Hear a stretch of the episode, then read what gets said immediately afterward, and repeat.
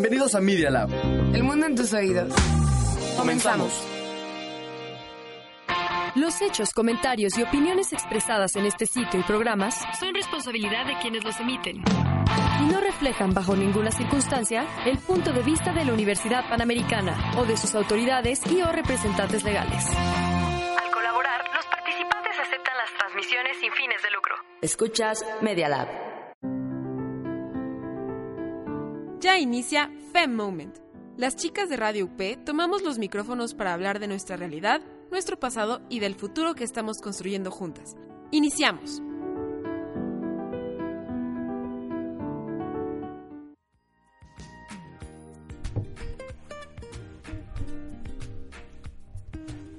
Muy buenos días, estamos una vez más aquí en Fe Moment. Aquí del lado de conducción estamos Valeria Rodríguez y Nadia Munguía. Les deseamos un muy buen inicio de este día y en esta ocasión les vamos a hablar de algunas escritoras que nos gustan mucho. Yo les voy a hablar de Fernanda Melchor. Es una mujer mexicana, una joven mujer mexicana y mm, bueno, la elegí primero porque me gusta mucho, he sido lectora de todas sus novelas y la mayoría de sus relatos. Y luego porque me parece muy importante resaltar las voces actuales, las voces que están vivas, impulsar el, el talento presente y mexicano sobre todo, en lugar de pues como esperar a como oh, se murió hubiéramos este apreciado, lo hubiéramos apreciado más o algo así y darnos cuenta de lo que tenemos para fomentarlo y apoyarlo. Entonces, bueno, es Fernanda Melchor, es veracruzana, nació en 1982, estudió en la Universidad Veracruzana Periodismo y pues se ha, se ha dedicado a escribir pues algunas crónicas periodísticas como también novelas. Sus crónicas han sido publicadas en periódicos como La Palabra, El Hombre, Excelsior, Replicante, Generación, Reverso y Milenio Semanal y también pueden encontrarse en su blog que se llama olasdesangre.wordpress.com. Se los recomiendo echarle un ojito por ahí, está muy padre. Aparte de eso, tiene cuatro em, novelas publicadas que es la primera que publicó fue en 2008, Mi Veracruz, que lo hizo, este narra la historia del, del puerto de Veracruz desde su fundación hasta la invasión norteamericana de 1914. También tiene Aquí no es Miami, en, que se publicó en 2012, y Falsa Liebre del 2012. Ah, perdón, y el cuarto es Temporada de Huracanes, que personalmente de todos es mi favorito.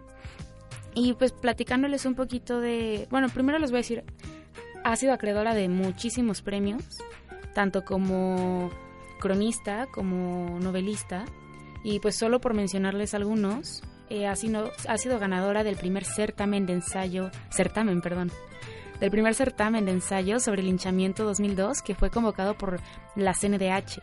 También ganó el Virtuality Literario Casa de Letras en 2017, que lo convoca la UNAM. Em, también ganó el Pen Club a la excelencia periodística y literaria por su obra Aquí no es Miami, que reseñan de esta manera. Es un libro de relatos y crónicas sobre las situaciones generadas por la guerra contra el narcotráfico en el puerto de Veracruz. Y su más reciente premio, que me parece muy muy padre. Es, ganó el Premio Internacional de Literatura 2019 que lo convoca la Casa de las Culturas del Mundo. Este lo ganó junto con su traductora en Alemania por, por, temporada de huracanes. Y pues para contarles tantito nada más de temporada de huracanes, para incitarlos a leer, em, pues esta es una, una novela que empieza hablando de la muerte de una bruja. Pero tanto, o sea, no se trata de la muerte de una bruja, sino más bien es como el retrato constante de, de lo que supone la sociedad mexicana promedio, si podría decirlo de esa manera. Trata temas pues bastante fuertes, ¿no? Se trata en principio de narrar la vida de Luismi, que es un adolescente sin escuela, sin trabajo, que se forjó en una cultura machista y misógina dentro de una familia pues no tradicional, muy rota, muy problemática, que está siempre muy al margen de la delincuencia. Y, se tocan temas como pues como brujería, asesinato, delincuencia, embarazo adolescente, violación, eh, zoofilia, pedofilia, sodomía, muchas cosas. Sí, sí, se suena muy fuerte. La verdad es que sí, es, sí está muy fuerte. Si lo quieren leer tienen que tener eso en mente. Pero lo, lo admirante de esta novela es que ella siendo veracruzana, esta novela está basada en el puerto de Veracruz justamente, en un pueblito cercano a donde ella nació y retrata sin, sin ningún tipo de tapujos la realidad que se vive en el puerto de Veracruz. Entonces es como un, una confrontación con la realidad desde un lenguaje que Fernanda maneja muy fresco, muy coloquial, muy lo que es propio de, de, ese pueblo y muy lo que en el fondo todo mexicano habla, ¿no? Onda chale, onda pues muy, muy vulgar en ocasiones.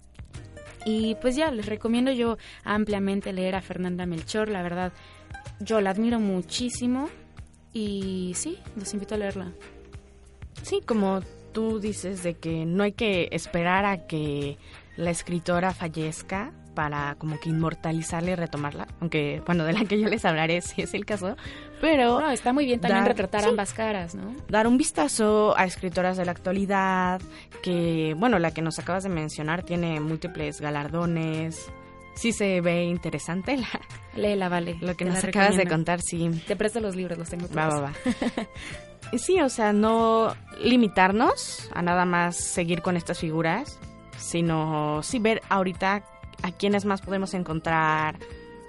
Y también, como dices, de lenguaje que utiliza, de que sí hay veces que cuando un libro o, un producto, un texto, tiene un lenguaje coloquial, a veces hasta puede como que ayudarte a leerlo de una manera más amena a que te topes con palabras bombantes, que digas, ¿qué es esto? De hecho, eso es algo curioso, porque en realidad me costaba un poco de trabajo, incluso me cansó porque porque no estás acostumbrada a eso, ¿sabes? Como tienes una idea de que en los libros...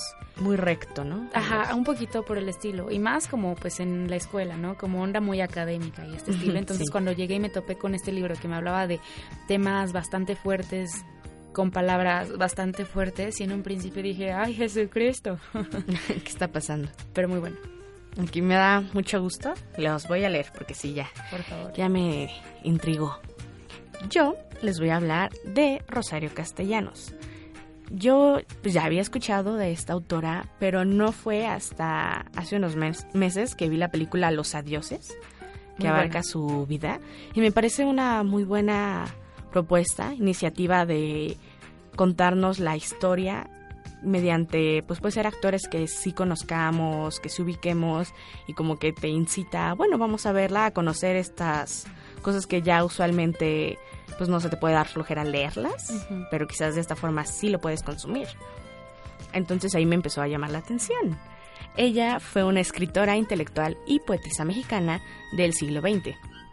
Destacó por la agudeza de su crítica ante una sociedad que se imponía y relegaba a los más vulnerables, como lo son los pueblos indígenas y, pues claro, las mujeres. Ella nació el 25 de mayo de 1995 en la Ciudad de México, pero desde muy pequeña se fue a vivir junto con su familia a Chiapas. Ahí hubo dos cosas que la marcaron. La primera fue la muerte de su hermano y la segunda fue que pudo experimentar el entorno de desigualdad que se vivía en el porfiriato. Y también aquí, cuando todavía residía en Chiapas, desde los 15 años empezó a consolidarse como una poetisa y a publicar sus primeros textos en un diario de Tuxtla Gutiérrez.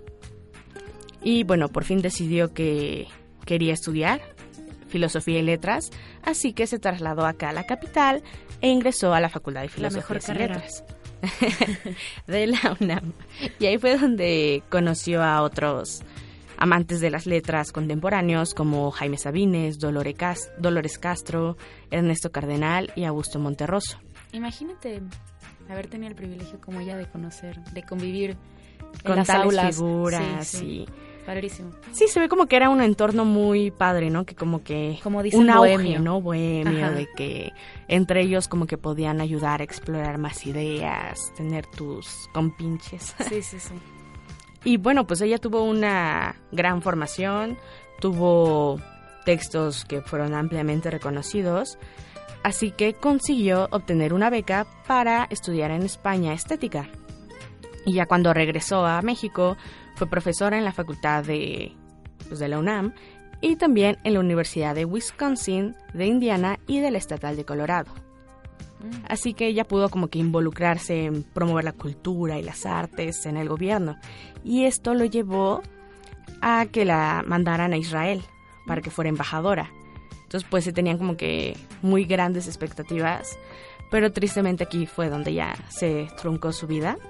Y también creo que parte de lo que también la inmortalizó o que causó como controversia o interés fue la forma de su muerte, porque según fue por un accidente doméstico de que en la bañera creo que se electrocutó algo así si no me equivoco, pero también se les hace como que un poco raro, ¿no? O sea, ¿qué tal si hubo otra cosa ahí del gobierno o algo por, mm. bueno, que ella era feminista, algún interés muy liberal. político, claro. Pero bueno, eso eso ya es especulación, pero aún así sí es muy raro. de conspiración. Sí, sí, sí fueron muy raras estas condiciones. Claro. Entonces, los invito a que lean un poco de ella, lean que tiene muchos trabajos, tiene cuentos, tiene novelas, ensayos, claro, la poesía, o bueno, si quieren un primer acercamiento, también, ¿por qué no ver la película que les comenté? También quizás así les da más curiosidad. Oye, pues qué padre. Yo la verdad, ignorantemente solo sabía que había sido una escritora muy prolífica, pero ahora que me estás dando su bagaje biográfico me intereso mucho más en ella. Y y sí, yo también creo que me voy con tu recomendación, así como espero que tú sí te lleves a casa la Ahorita que terminen los parciales, ya, ya que tengamos tiempo para leer. de otras cosas. A leer. Pues claro. Pues bueno. Em, pues estas fueron nuestras recomendaciones de escritoras del día. Bueno, no es que digamos diario, ¿no? Pero esto es lo que les recomendamos en, el programa de hoy. Y, pues ya, esto fue Fem, Moment.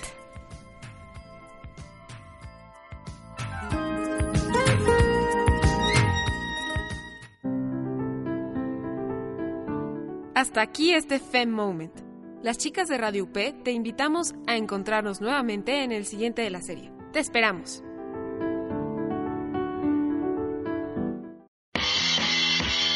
Estás escuchando Media Lab. Transmitiendo desde la Universidad Panamericana Campus México. Valencia 102, primer piso. Polonia, Insurgentes Miscuadro. Bienvenidos a Media Lab. El mundo en tus oídos.